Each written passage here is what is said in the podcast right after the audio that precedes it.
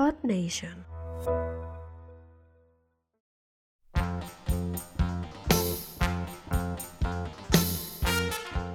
Hola, què tal? Terrícoles, namaquianes i guerrers de l'espai! Tenia moltes ganes de tornar a gravar, així que un altre cop em trobo davant del micròfon per portar-te una cosa una mica diferent. Avui parlarem de Bola de Drac, com sempre, però no ho faré sol. Ara mateix em trobo a casa gravant aquesta introducció del podcast, però en breu agafaré la màquina del temps d'entrancs i viatjarem al futur. No molt lluny en el temps, això sí, això que estàs escoltant és el dilluns 8 d'agost i aniré un dia al futur, només un dia, demà dimarts. I és que demà dimarts he quedat amb l'Adrià. Bé, a veure, hi ha molts Adriàs a Catalunya, però només n'hi ha un que ha organitzat una exposició anomenada L'Art de Bola de Drac, on? Al Museu del Còmic de Sant Cugat, que és precisament on hem quedat i on gravaré i des d'on escoltareu la resta del podcast. Ell col·lecciona sobretot ítems originals d'animació de bola de drac, és a dir, esbossos originals, celuloides, guions i de més coses que ja ens agradaria, a més d'un i més d'una, tenir penjades a la nostra habitació friki de casa. Vaja, que no és un col·leccionista qualsevol. A l'entrevista coneixerem a l'Adrià, parlarem de Bola de Drac i de com s'ha arribat al punt de crear una exposició dedicada amb la seva col·lecció privada. I suposo que d'alguna cosa més, perquè encara no he gravat el podcast. Bé, m'he d'afanyar, que s'està fent fosc, i a mi és que els viatges en el temps de nit no m'agraden, perquè després em dóna jet lag. Em pujo a la màquina del temps. Fins ara!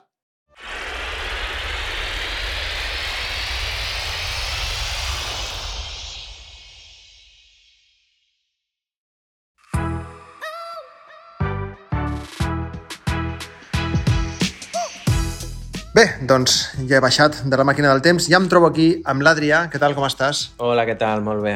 Bé, doncs ens trobem dins del Museu del Còmic i de la Il·lustració de Sant Cugat. No havia vingut mai. He de dir que, bé, abans de posar-nos a gravar porto bastanta estona, i són les 7, hem quedat a les 6, hem estat quasi bé una horeta, on l'Adrià m'ha ensenyat tota l'exposició i ara parlarem una miqueta de tot això. Abans de res, bueno, per la gent que tingui curiositat, explica'ns fins quan dura aquesta exposició també. Mm, sí, aquesta exposició dura fins al 30 de setembre.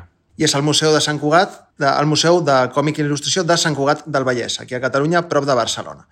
Bueno, està aquí l'espam i, i ara bé, m'agradaria doncs, conèixer-te una miqueta, Adrià, i, i que ens diguis bueno, qui és l'Adrià dins del món del col·leccionisme de bola drac a Catalunya o bueno, arreu del món, perquè tot el que jo he vist ara a l'exposició, jo no conec a molta gent que tingui aquestes obres. Però bueno, explica'ns una miqueta d'on et ve això de col·leccionar ítems originals de bola de drac.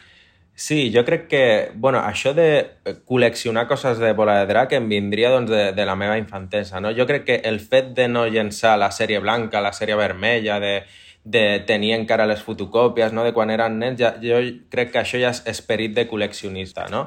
El tema dels originals, jo vaig anar... bueno, aquí a Catalunya hi ha molts col·leccionisme, hi ha molta cultura de, de bola de drac, i fa temps vaig anar a una exposició, crec que era una biblioteca d'Hospitalet de, de, de Llobregat, i allà vaig veure el primer original de bola de drac. I llavors vaig dir, què és això? No? I jo no tenia ni consciència de, de com es feien els dibuixos animats i ni molt menys que això fos una cosa col·leccionable. No? A partir d'allà vaig començar a investigar què era això, vaig conèixer pàgines web eh, japoneses com Mandarake o Yahoo Auction on, on es poden obtenir aquests articles, em vaig posar en contacte amb gent de Canadà, Estats Units, Hong Kong i també a, a Espanya hi ha una comunitat molt, molt gran de col·leccionisme d'aquests ítems i bueno, aquí estem Ostres, llavors vas començar així, no? En plan de, ah, mira, no sabia que es podien col·leccionar aquestes coses, no? Sí, sí. A, a l'exposició, qui vingui, que convidem a, a tothom a venir, perquè la veritat és que és impressionant, a mi m'ha encantat, um, és, se centra sobretot en el tema de manga, dels originals, i bueno, una mica de tot el procés no? que, que s'ha de fer per poder realitzar un capítol de Bola de Drac. No? I explica'ns una miqueta què és el sí. que ens trobarem en l'exposició, que al cap i a la fi és la teva col·lecció.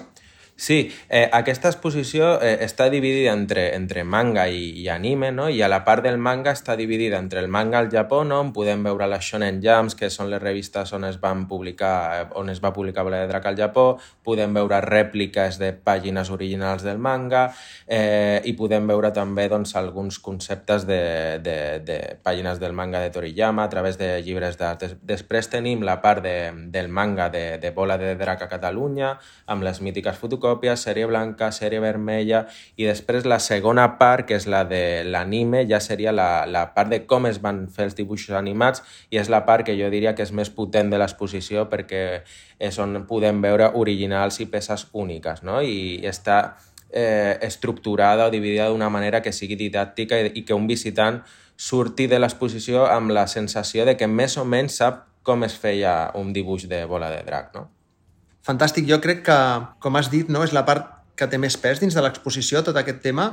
Malgrat el que dius, jo crec que tot és força interessant i he vist coses que no, que no coneixia, no? doncs com llibres originals de recopilatoris de coses de bola de drac que només han sortit al Japó i que, bueno, hi han coses que sí que han editat en anglès, en castellà, en català inclús, però al Japó no... Hi ha moltes coses que no han sortit del Japó, no? Sí, bueno, totes les Shonen Jumps, que són les revistes no, on es van publicar el manga originalment al Japó, són del Japó, les rèpliques dels originals del manga, no? De, a la part de l'anime sí que hi ha originals, a la part del manga hi ha rèpliques, que és el més semblant que una persona pot veure en original, no? perquè els originals estan eh, doncs, a Sueisha, que és l'editorial, doncs els els, les rèpliques dels originals, eh, les Shonen Jumps, el llibre d'art que només es va editar al Japó i tota la part de l'anime, que és tot original, tot això és, és importat de, del Japó. Una de les preguntes que jo crec que molta gent es fa és, eh, bueno, és molt difícil aconseguir aquest tipus de material original? Jo crec que no, jo crec que difícil i car són coses diferents. És diria que ara mateix hi ha molta especulació. Jo crec que en general al món del col·leccionisme i de bola de drac això ha afectat bastant aquest tipus de col·leccionisme. Crec que no és difícil eh, obtenir algun original si coneixes Mandaraka, Yahoo Auction i algunes d'aquestes pàgines japoneses. El que sí que és difícil és tenir eh, un recull d'originals que et permetin fer una exposició il·lustrant tot, totes les fases per produir un episodi de bola de drac. No? Jo crec que això és, eh, el que hem de posar de manifest d'aquesta exposició i el que és realment difícil. Un, aconseguir un, un, un cel o un duga, eh, que són peces originals, eh, puntual, jo crec que és bastant eh, fàcil. De fet, tinc algunes preguntes que m'han fet els mhm. seguidors mm -hmm. del podcast i, i de gent que sabia que, que estaria avui aquí amb tu. bueno, jo tinc una pregunta que és quina és la teva peça preferida de tota la teva col·lecció. I hi ha una pregunta que m'ha fet l'usuari d'Instagram, Obochaman, que la pregunta és quina seria l'única peça de la teva col·lecció que mai et vendries? No sé si respon a la mateixa pregunta, no sé si la resposta sí. seria la mateixa, uh, quina és la teva peça preferida o quina és la peça de la teva col·lecció que mai vendries? Sí, jo, jo crec que no, no tinc una peça tinc un recull, no? El que jo considero que és més valiós són escenes mítiques, no? Per exemple, tinc un cel de Trunks quan talla Freezer per la meitat tinc algunes peces d'opening, algunes peces d'ending, una peça del primer episodi de Bola de Drac, una de, de l'últim, no? Jo a, totes aquestes peces les posaria al mateix nivell de rellevància, no? Llavors tindria, doncs, això, unes 5 o 5 peces que estarien al mateix nivell de rellevància. Ara, t'apretaré una mica perquè he vist que no t'has mullat. Imagina que s'està cremant casa teva i només pots salvar una.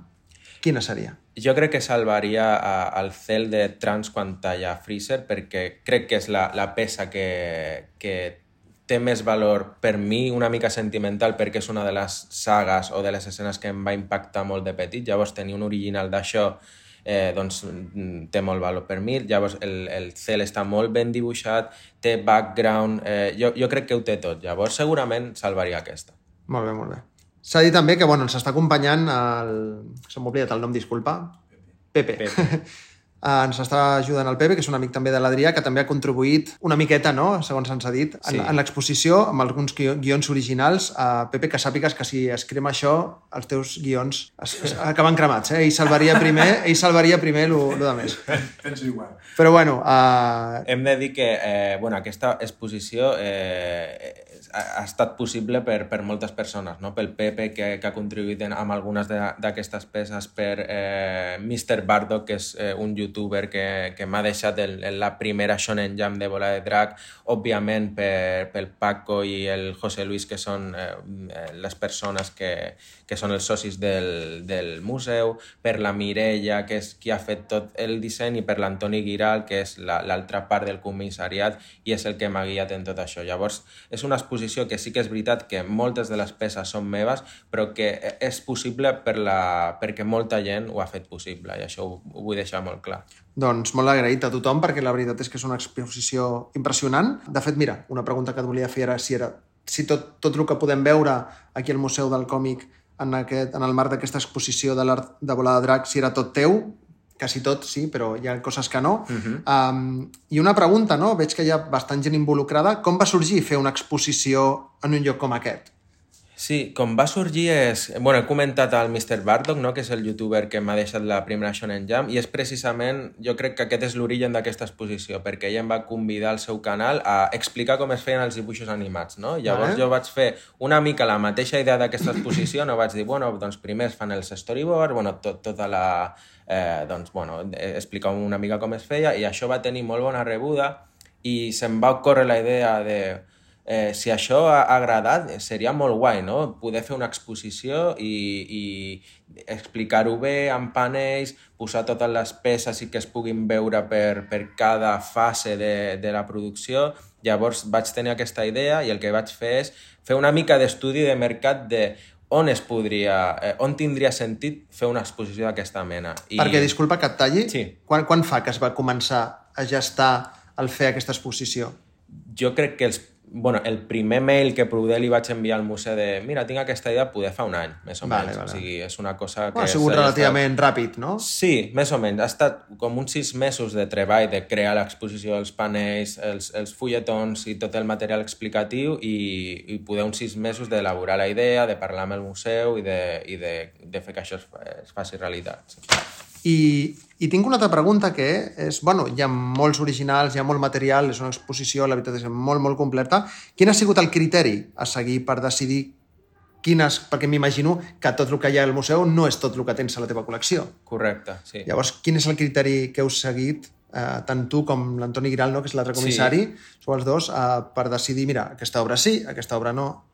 El criteri, el, el criteri número 1 va ser eh, poder tenir una representació de tot el que volem explicar. No? Si volem explicar la part del manga Japó, doncs hi ha d'haver-hi una secció per eh, Shonen Jans, per les rèpliques del manga, si volem fer una secció de Catalunya, doncs per la sèrie vermella, i després teníem doncs, els plànols de la sala on tenim l'exposició i sabíem que teníem que dedicar una secció doncs, als storyboards, als dugas, als gengas, doncs amb aquesta, eh, amb aquesta part eh, i amb aquesta distribució de l'espai doncs vam seleccionar les peces que nosaltres creiem que són més bones. Llavors, si hem de tenir eh, nou eh, layouts, doncs van seleccionar els nous, eh, que, els nou que, que nosaltres considerem que són més bons i tenen més rellevància. Um, ara tinc una pregunta que no, que no tenia apuntada, però uh -huh. abans quan m'estaves explicant tot el tema de l'exposició i, i estava jo aquí bocabadat perquè la veritat és que ho, ho hauré dit cinc cops en 10 minuts, però m'ha impressionat molt l'exposició. Uh, està pensat o hi ha plans de portar aquesta exposició a un altre museu fora de Barcelona, bueno, de Sant Cugat? Sí, hi ha, hi ha conversacions. No podem dir res perquè no hi ha res tancat, però com a mínim podem dir que ha generat interès eh, fora d'aquest museu i fins i tot fora de Catalunya. Això és el que podem dir eh, de moment. Vale, vale. Bueno, sí. pues estarem també atentos i, i qualsevol cosa informarem a través de les xarxes socials.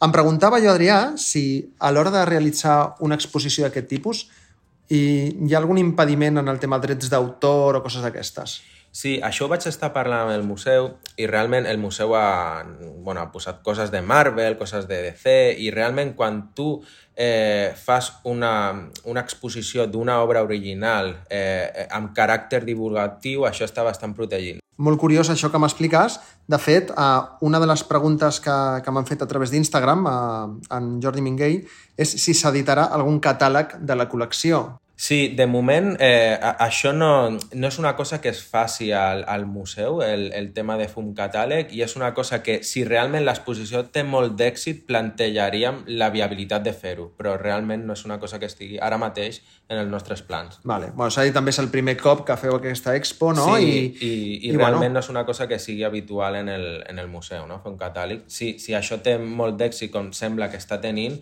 doncs exploraríem què es pot fer, no? perquè sí que és re, realment s'editen llibres no? de bola de drac, d'una bíblia de bola de drac, llavors hauríem d'explorar quins medis poder, tenim per poder fer-ho, no? Ho miraríem. De fet, és el primer cop que vinc a aquest museu, no, no havia vingut mai, No sé quant temps porta obert, la veritat. Tres anys. Tres anyets. Sí. I amb el que m'acabes de dir, és el primer cop que es fa una exposició d'aquest tipus, on que tingui com un caràcter més divulgatiu, més allà d'ensenyar originals i, i que sigui no, algo curiós. Dir, sí que és el primer cop que es fa una exposició de manga. Vale, eh, però vale. s'han fet exposicions de, de, per exemple, la, la revista El Jueves, no? I, i explicava com, com funcionava la redacció i com es feia la revista.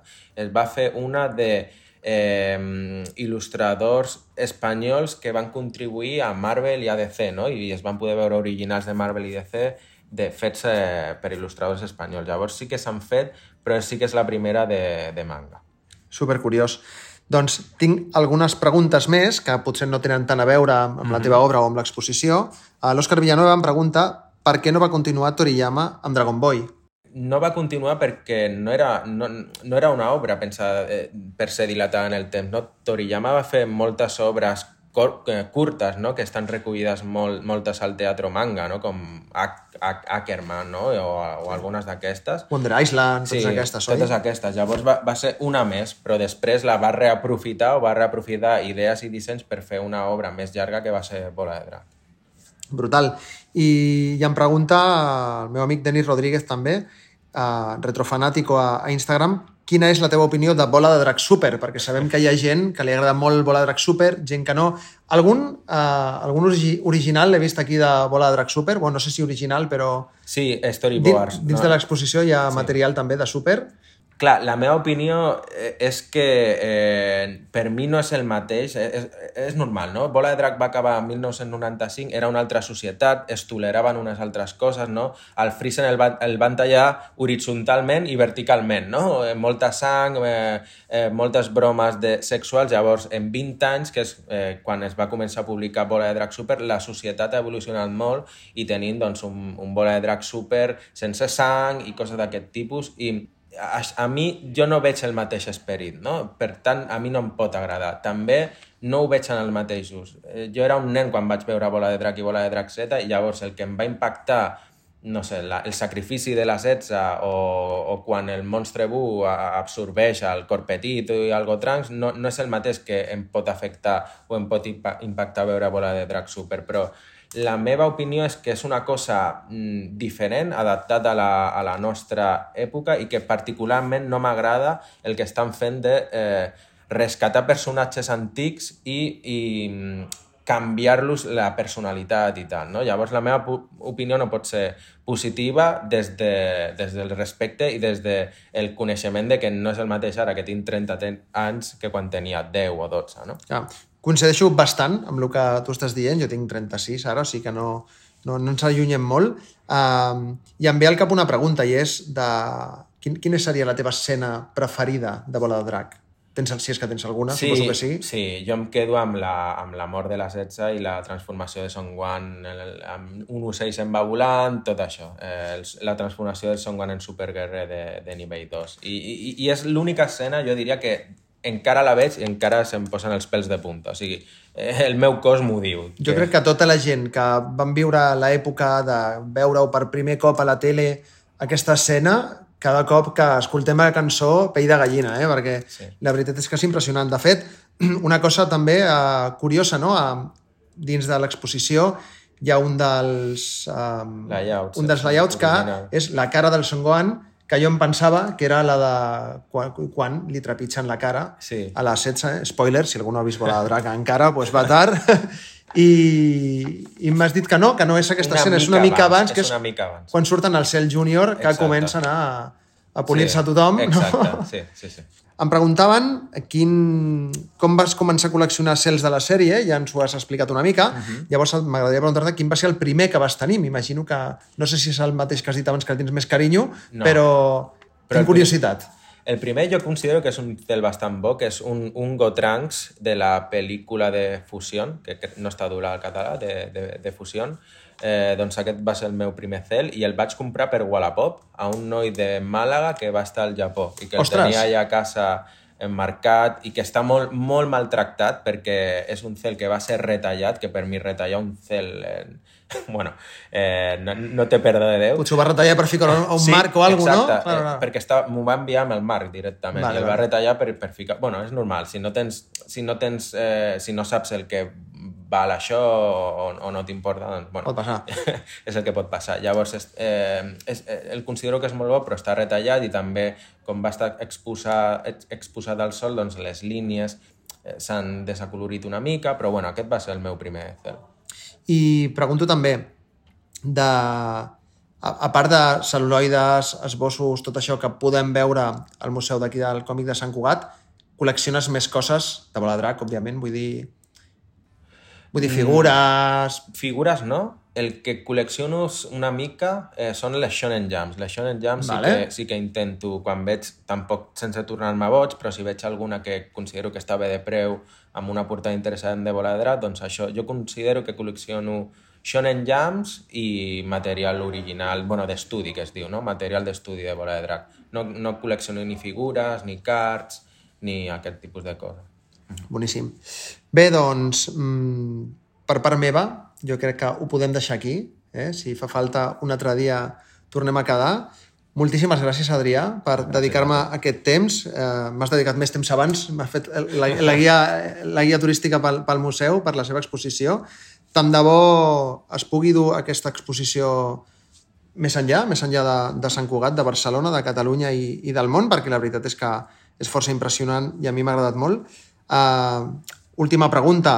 Em sembla que tu tens una filla o... Sí. No? Que és petita, no? Sí. Uh, veu Bola de Drac? No, encara jo crec vale. que és massa petita, té dos anys per veure Bola de Drac. Li, li deixaràs que vegi Bola de Drac o...? No ho sé. Eh... Ui, ojo! Sí, això, bueno, puede dir. Jo crec que... Eh... És que jo quan era petit, a mi em deixaven veure Bola de Drac i tenia companys de la meva edat que no li deixaven als seus pares veure Bola de Drac. Jo no sóc pare, però dic, hòstia, a veure com està el tema ara, no? Clar, jo crec que Bola de Drac té valors molt forts, no? com el valor de l'amistat, el valor de l'autosuperació, el valor de donar segones oportunitats, no? de que la gent, ni els bons són tan bons ni els dolents són tan dolents, però més que la violència, a mi el, el que em preocupa una mica és eh, doncs, el, els rols de gènere de Bola de Drac, no? que jo com a pare d'una nena doncs, veure doncs, que, no sé, que la, la, la, la Chichi, no? la Bulma o la 18 o la Beadle, com els personatges queden una mica relegats no? quan, quan va avançant la història és una cosa que poder no m'agrada eh, projectar per una nena. No? Doncs, llavors és, és un, com un conflicte intern que tinc eh, en, aquest, en aquest sentit. No? I també és una cosa que jo considero normal, perquè Bola de Drac és una sèrie que va començar en 1984. No? Llavors ha canviat tot i és una cosa que, que entra dintre de, de lo normal, no? aquesta evolució, i que és positiva.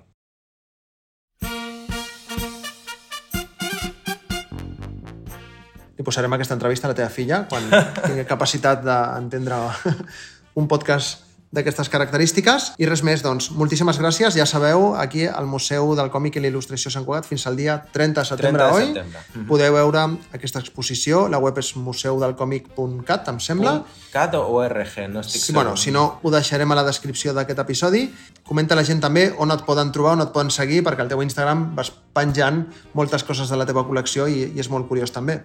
Sí, el meu Instagram és adri, amb dues S, com Bruce Lee, no? és una mica flipat, adri.db. Perfecte. Doncs moltíssimes gràcies de nou. Deixarem tota aquesta informació. Moltes gràcies al Pepe també, que ens està aquí acompanyant. Ens ha fet alguna fotillo també que penjarem a Instagram i ens veiem al proper episodi de Bola de Drac Podcast. Fins aviat. Adéu, gràcies.